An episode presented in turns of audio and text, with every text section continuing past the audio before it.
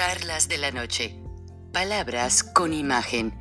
El análisis de los acontecimientos que influyen en nuestra vida con el periodista Francisco Durán Rosillo.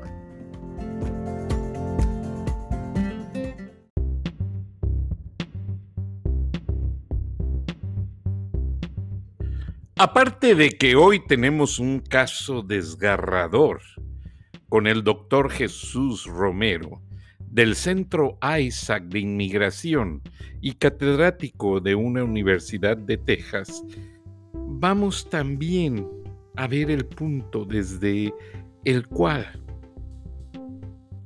toda esta ola política que estamos viviendo drásticamente en los últimos dos días, a consecuencia de que el presidente Trump no quiere resolver, no quiere pues aceptar el resultado electoral diciendo que hubo un gran fraude. Y para colmo, la cereza del pastel es de que sus dos candidatos republicanos aparentemente perdieron la elección. ¿Qué pasa con esto? Al ganar John Ossoff y Rafael Warren, quedan mitad y mitad en el, en el Senado. O sea, la mitad de los senadores son demócratas y la otra mitad son republicanos. Pero lo que tienen como gran temor los republicanos, el presidente Trump especialmente, es que la vicepresidenta electa Kamala Harris es todavía senadora y al ser nombrada vicepresidenta de los Estados Unidos, hay una parte de la ley que le confiere el poder todavía de su curul en el Senado. Esto quiere decir que ella puede tener derecho de voto. Y ese derecho de voto representa muchísimo, ya que hará que se manejen muchas cosas a favor de lo que ella decida. Por tal razón, la campaña de despistolización es un hecho. Si usted vio estas protestas que aún siguen, pese a que hay toque de queda en Washington, la capital de los Estados Unidos. Usted vio el perfil de los manifestantes. La gran mayoría son veteranos de guerra. Son gente que les encanta tener sus armas y la gran preocupación de estas tomas de edificios. Por eso también hay toque de queda en Virginia. En Georgia, en Atlanta, Georgia, la alcaldesa Tisha Lams Buroms también dijo que aunque no hubiera toque de queda, la policía tenía instrucciones especiales de someter a cualquier persona que se acercara a tratar de hacer disturbios en los edificios públicos o los centros de conteo de votación de, este, de esta elección de Senado que hubo ayer martes, por la razón de que el perfil de estos manifestantes, la gran mayoría son veteranos de guerra, gente muy entrenada, gente muy sagaz en la manufactura de bombas, en el manejo de armas de repetición, metralletas, en el manejo de mucha estrategia militar. Y eso es muy preocupante para los demócratas y para el resto de los estadounidenses que ahora se van a la cama con una preocupación más.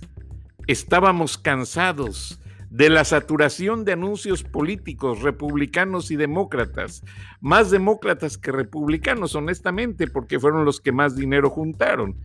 Pero ahora se viene la preocupación.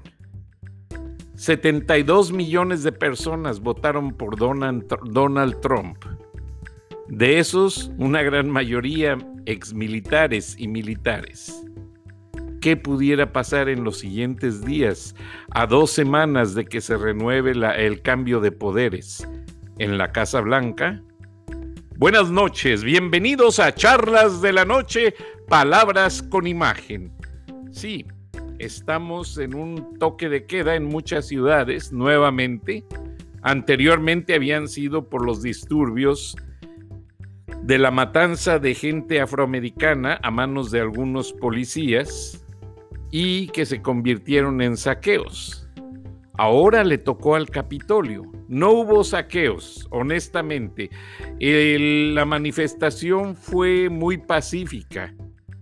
Pero Nancy Pelosi, líder de la Cámara de Representantes, ordenó, ellos tienen su policía secreta y su policía uniformada, y ordenó a la policía que tomaran cargo inmediatamente de la agresión para que ésta no creciera. Y así fue, y ahí fue donde empezaron los problemas. Y uno de esos policías disparó a una mujer. Parece ser que accidentalmente y hace una hora acaba de fallecer en un hospital de Washington, D.C. Las cosas en Estados Unidos no están bien. El presidente Trump en un video les pidió que se retiraran a su casa, pacíficamente reconociendo y agradeciéndoles que están manifestándose a favor del fraude político. Pero la cuenta de Twitter más visitada de todos los usuarios, que es la del presidente Trump, fue bloqueada por 12 horas. Y así las cosas pues no pueden arreglarse porque estaban exigiendo al presidente que saliera nuevamente a hablar con esa multitud de seguidores. ¿Cómo les manda el mensaje si el presidente está bloqueado en esa cuenta de Twitter y está bloqueado en varios canales y en varias redes sociales que incluso bajaron sus videos? Es una ironía. Pero vamos a ver, mañana jueves. ¿Cómo prospera la situación? Porque el vicepresidente Mike Pence, pues como lo dijo el presidente Trump, lo defraudó. Porque Mike Pence constitucionalmente, al dirigir la Cámara de Representantes en su carácter de colegio electoral, él podía exigir que se renovaran los conteos de colegio electoral y de boletas en varios estados, eliminando las pruebas que hay de fraude. Obviamente todo eso se vino para abajo cuando empezaron los manifestantes que habían estado escuchando al presidente Trump afuera de la Casa Blanca una hora antes y de ahí se fueron al Capitolio. En el Capitolio se estaba revisando el caso de Arizona y habían tomado el tramo de dos horas, que es el, el tiempo límite para revisar cada estado de los que están en disputa, Arizona, Pensilvania, Nevada, etcétera, y se vino abajo la discusión, ya que tuvieron que usar una contingencia de emergencia nunca vista antes en el Capitolio, pues en la parte de los sótanos hay pasillos subterráneos que conectan a otros edificios y pasillos que llevan a la evacuación segura de los miembros del Congreso. Y los usaron. También se les repartieron mascarillas antigas los guardias de seguridad, como ya lo han estado viendo todo el día en videos y fotos de prensa, se asestaron sobre las ventanas y puertas para proteger a la gente que estaba en el interior. Pero se dice que hoy a las 8 de la noche, o sea, en 20 minutos, hora del este de los Estados Unidos, el Congreso va a retomar la discusión sobre Arizona y otros estados, por la simple y sencilla razón de que tienen que declarar al presidente electo en un cierto marco de tiempo, ya que de no hacerlo se retrasaría el cambio de poderes y se harían las situaciones pues más, mucho, mucho más difíciles de lo que ya están, pues mucha gente piensa que todavía Donald Trump no se quita de la cabeza la situación de querer mantenerse en la Casa Blanca. De hecho, no se ha hecho ninguna mudanza. Quiero que sepan, el servicio secreto solamente informó de la mudanza de Mike Pence, de la residencia del vicepresidente, quien ya mandó todas sus cosas a Ohio. Mientras que el presidente Trump aún tiene todas sus cosas, incluida su esposa Melania y su hijo, quienes también por seguridad se han mantenido de una manera muy discreta en situación de alerta. ¿Por qué razón? Porque recuerden que los grupos demócratas tienen los Black Panthers o las Panteras Negras, que son grupos afroamericanos de choque que podrían enfrentar a estos manifestantes y entonces sí, sería una cosa muy sangrienta. Pues como se los he venido diciendo en estos programas, esta lucha de poder es la lucha que siempre ha existido en los Estados Unidos, la lucha de los negros contra los blancos y viceversa, la lucha de ricos contra los pobres y viceversa.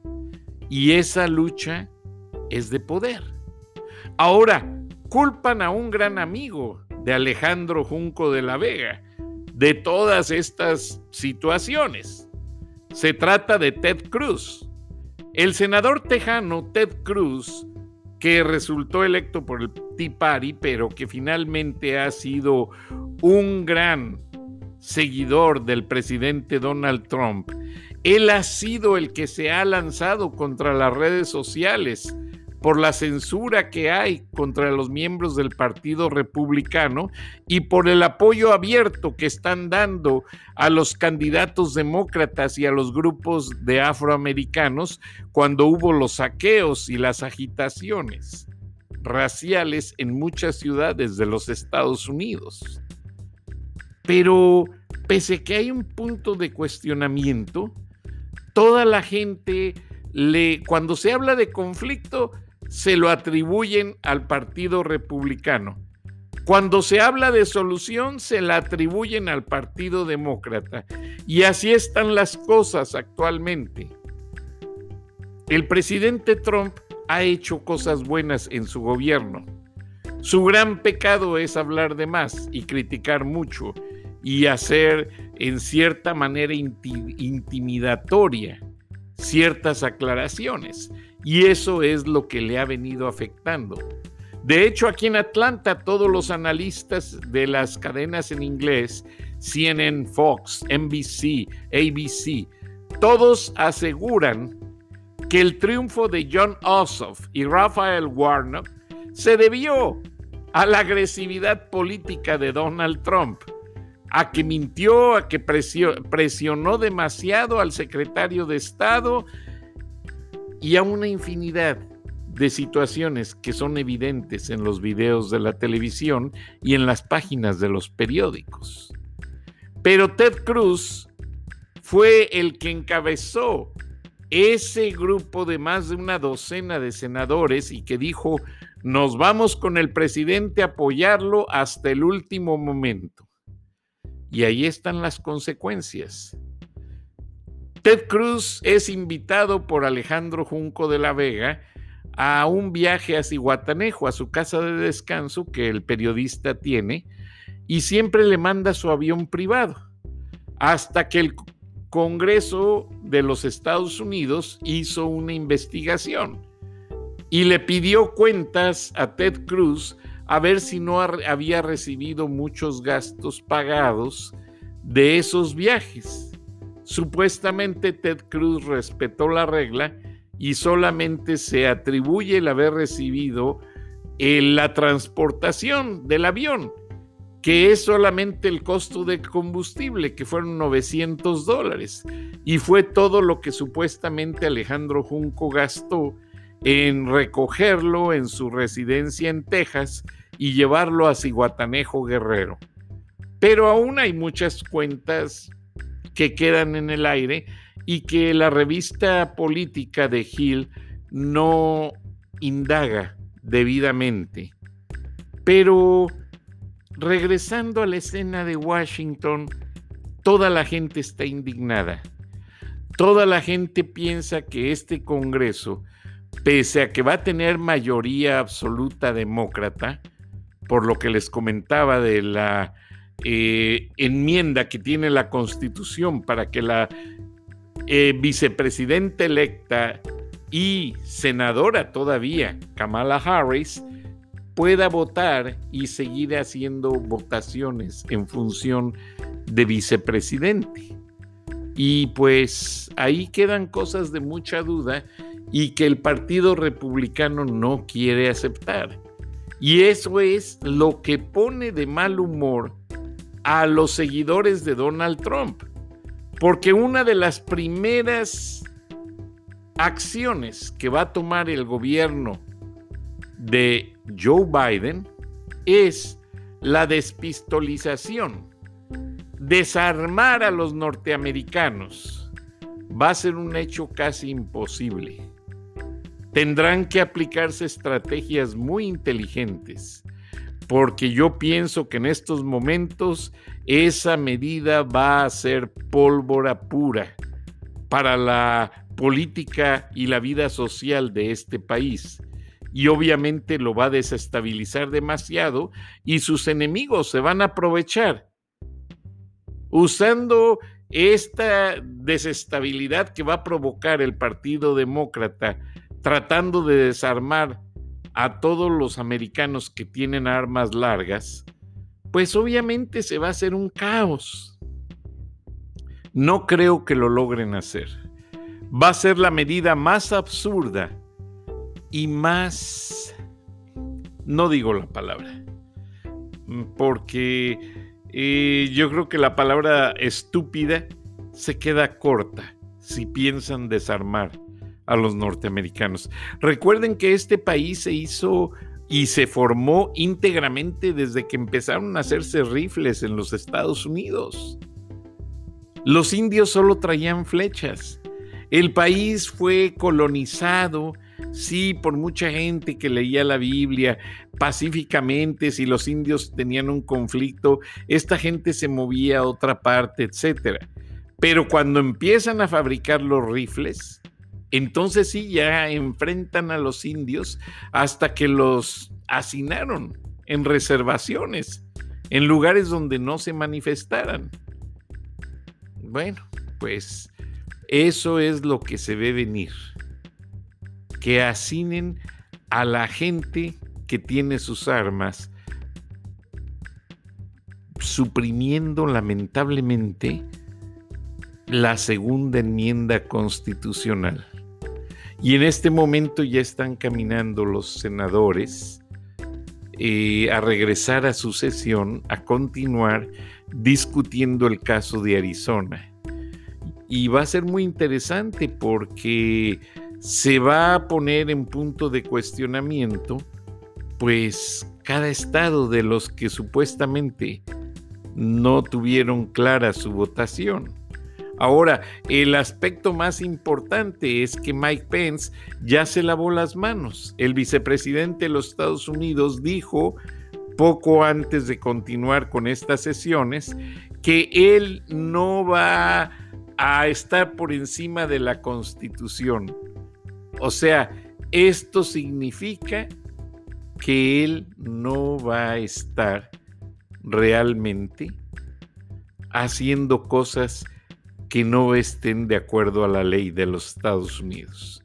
Y las, las cámaras han acercado eh, sus lentes a la persona de Nancy Pelosi, a los más representativos íconos de la Cámara de Representantes y pues va a haber muchas cosas, muchas cosas después de esta sesión.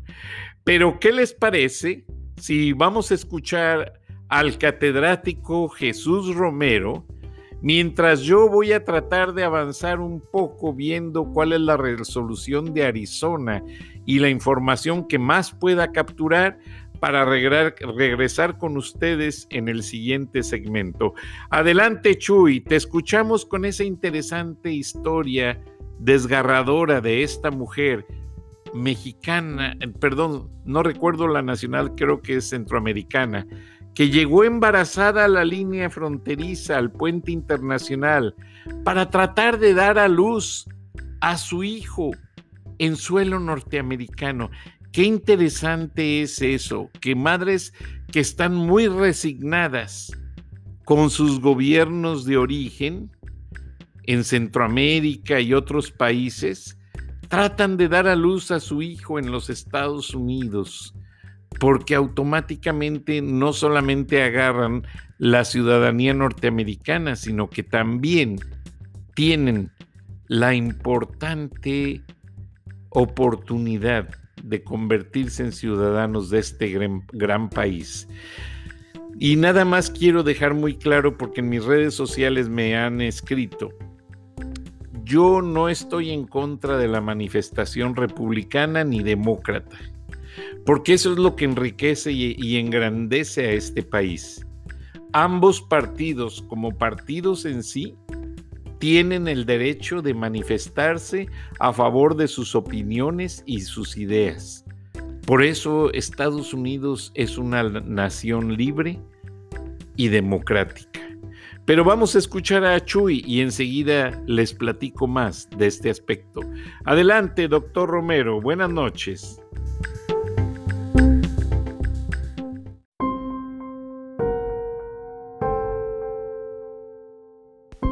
Gracias, Frank. Eh, aquí estamos como siempre eh, con un reporte sobre asuntos eh, migratorios que afectan a la frontera norte de México y suroeste de los Estados Unidos. Enviamos un saludo afectuoso en este Día de Reyes a quienes nos escuchan y tenemos un, un, par de reportes. quizá la noticia más interesante en esta semana eh, ha sido eh, lo que le ocurrió a una migrante guatemalteca que llegó a intentar cruzar el puente eh, internacional en Matamoros, cruzar hacia Brownsville, Texas, para que su hijo naciera en Estados Unidos. Venía con un embarazo muy, muy avanzado y no alcanzó a llegar. Terminó, terminó dando a luz en el puente internacional y quien se acercó a ayudarla pues, ah, pues fue eh, el gobierno mexicano, fue del lado mexicano. Eh, el ah, varoncito de esta mujer nació en el puente, la trasladaron a un hospital donde se, recupera y aparentemente todo, todo está muy bien. Eh, un, un, detalle muy simpático, una noticia muy, muy simpática, si bien no deja de preocupar eh, el impacto tan fuerte que tiene eh, lo que hemos llamado aquí eh, el más grande producto de exportación de los Estados Unidos, que es, ah, no es ninguna mercancía ni ninguna tecnología, es ese concepto el sueño americano, ¿no? ese, ese ideal que han abrazado muchos migrantes que vienen a, a los Estados Unidos a prosperar, a tener éxito, a lograr una movilidad social hacia arriba, claro, amparados y cobijados por esos grandes ideales americanos como lo son la democracia, los derechos civiles, las libertades, las oportunidades para, para todos, la igualdad eh, racial, eh, etcétera, etcétera. ¿no? Un gran producto de exportación, pero que termina convirtiéndose en cenizas para, para muchos. Hasta ahí con esta noticia en, en Matamoros. Y en otra noticia que afecta no solo a Matamoros, sino en verdad a todos los albergues que están haciéndose cargo de inmigrantes a lo largo de toda la frontera del norte de México pues resulta que hay, uh, una organización que se llama Fellowship Southwest, que depende del compañerismo em, cooperativo bautista en los Estados Unidos que está comenzando a organizar toda una estructura a fin de proveer servicios de salud espiritual, de consejería, y, ah, y esto es un una noticia que no, no se va a ver reportada en verdad en ningún lado. Lo, lo muy bueno que tiene eh, la organización de Fellowship Southwest es que es una organización que trabaja eh, con, eh, con, miras muy ah, ecuménicas, de manera que va a haber atención a la salud espiritual de los inmigrantes vamos a continuar eh, reportando al respecto en la medida que se vaya armando esta estructura de, capellanía como la han llamado ellos. Este es nuestro reporte de hoy. Eh, recuerde, como siempre, que en la medida que usted y yo eh, nos acerquemos con empatía, con misericordia y compasión hacia aquellos que son más vulnerables que nosotros, eh, vamos a poder eh, comenzar a resolver sus problemas y quizá los problemas de este mundo. Cuídese usted mucho, que tenga buena salud en estos eh, tiempos de pandemia.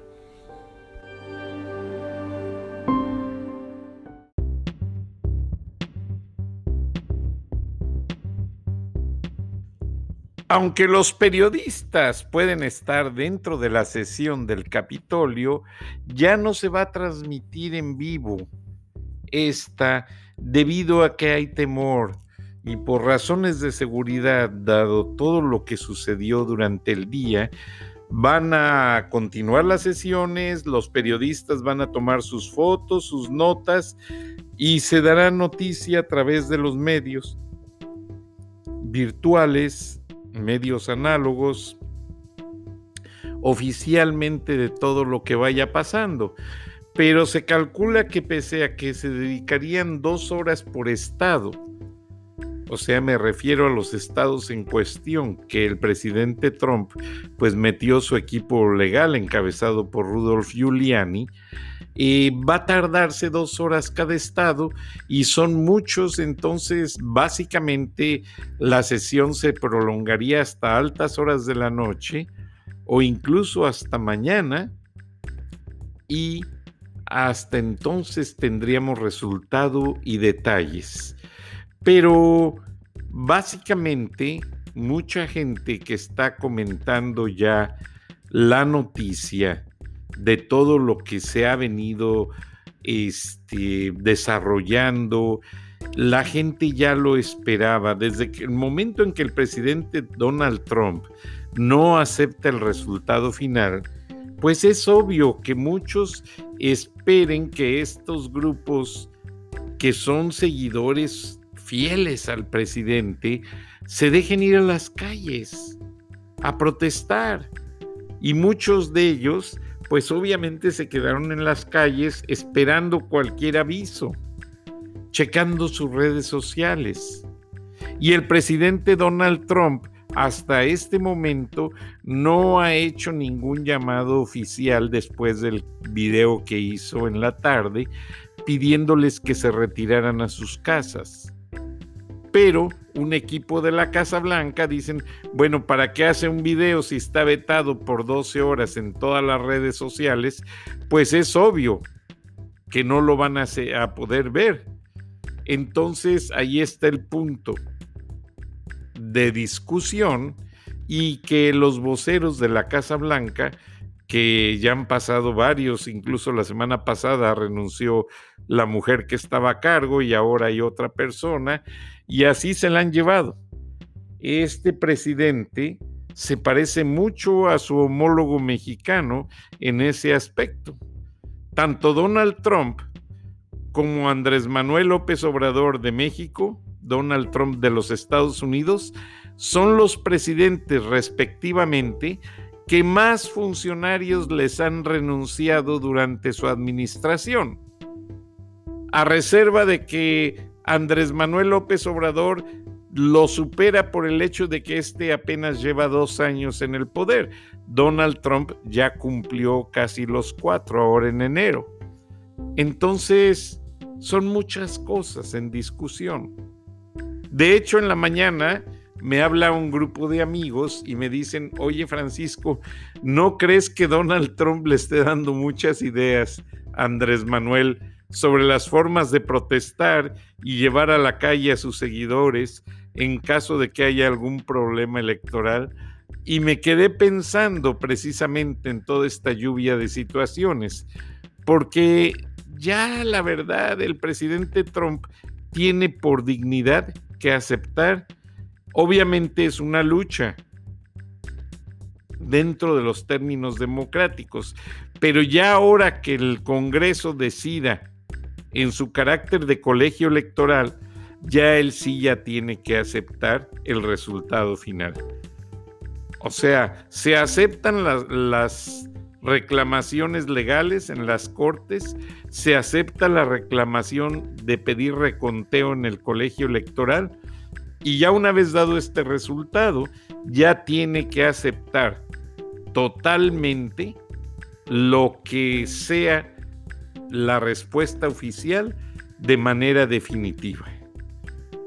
Porque obviamente no es un juego. Y pues aunque tiene muchos enemigos políticos Donald Trump, dentro de las cámaras, la alta y la baja, porque incluso ya a última hora en la Cámara Alta varios senadores republicanos se le voltearon y lo dejaron solo. Bueno, desde hace dos años o más, Mitt Romney, que es republicano supuestamente, se le volteó completamente al presidente Trump y lo dejó solo empezando una comisión que se llama Comisión Lincoln, que trata precisamente de hacer que los republicanos retomen su retórica y dejen la retórica del presidente Donald Trump. Pero sobre esto y cosas más ya les estaremos informando mañana en otra charla de la noche, Palabras con Imagen. Lamentablemente se nos ha acabado el tiempo. A nombre de Jesús Romero y su servidor, nos despedimos y nos escuchamos mañana, si no es que pasan más cosas en Washington. Hasta entonces, buenas noches, buenos días en las Islas Canarias.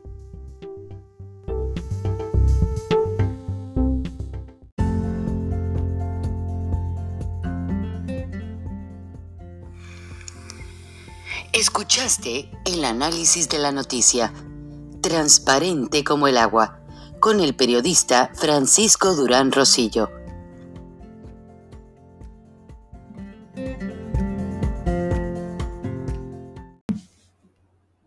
On the road to success, we all start somewhere. At Walmart, it doesn't matter where you begin. Every name badge is a passport to opportunity.